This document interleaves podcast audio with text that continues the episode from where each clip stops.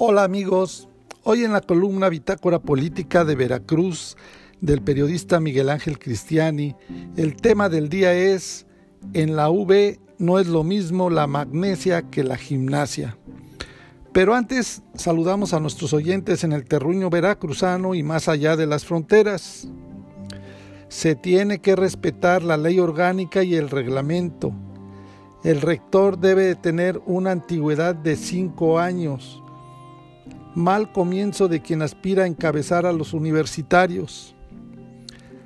Ahora que se ha desatado la lista de aspirantes a ocupar la rectoría de la Universidad Veracruzana, resulta conveniente que le dieran cuando menos una leidita al reglamento de la Junta de Gobierno, en donde se establecen con toda claridad los requisitos que deberán cumplir todos los que quieran convertirse en los sucesores de Saradaifilia, ladrón de Guevara.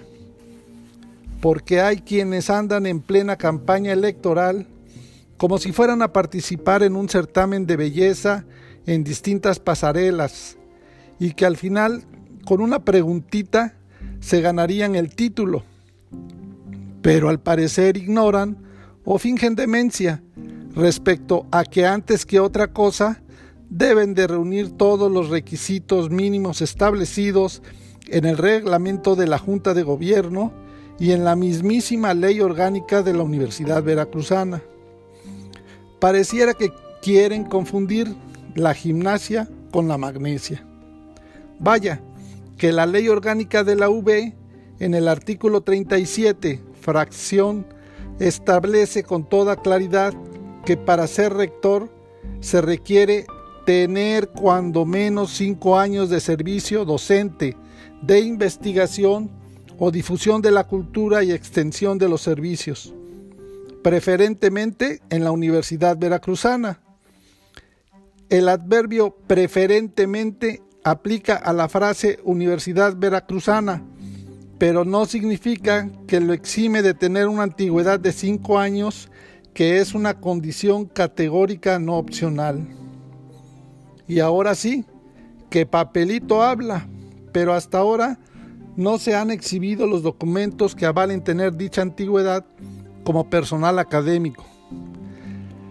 La antigüedad no está sujeta a interpretaciones, por lo que preferentemente aplica a los cinco años de labores universitarias y no a que tengan en la máxima casa de estudios como egresado.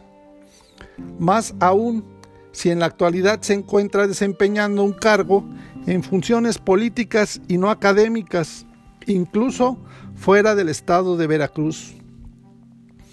Por eso resulta incongruente el querer aspirar a ser candidato de la rectoría de la UB cuando no se reúnen los requisitos señalados en la ley y el reglamento. Mal comienzo para quienes pretenden representar a la máxima casa de estudios. No está de más el que se consulte el reglamento de la Junta de Gobierno, que en el capítulo de la designación de rector establece lo siguiente. Artículo 21. Cualquier miembro de la comunidad universitaria podrá presentar a la Junta de Gobierno las propuestas de aspirantes a ocupar el cargo de rector. Artículo 25.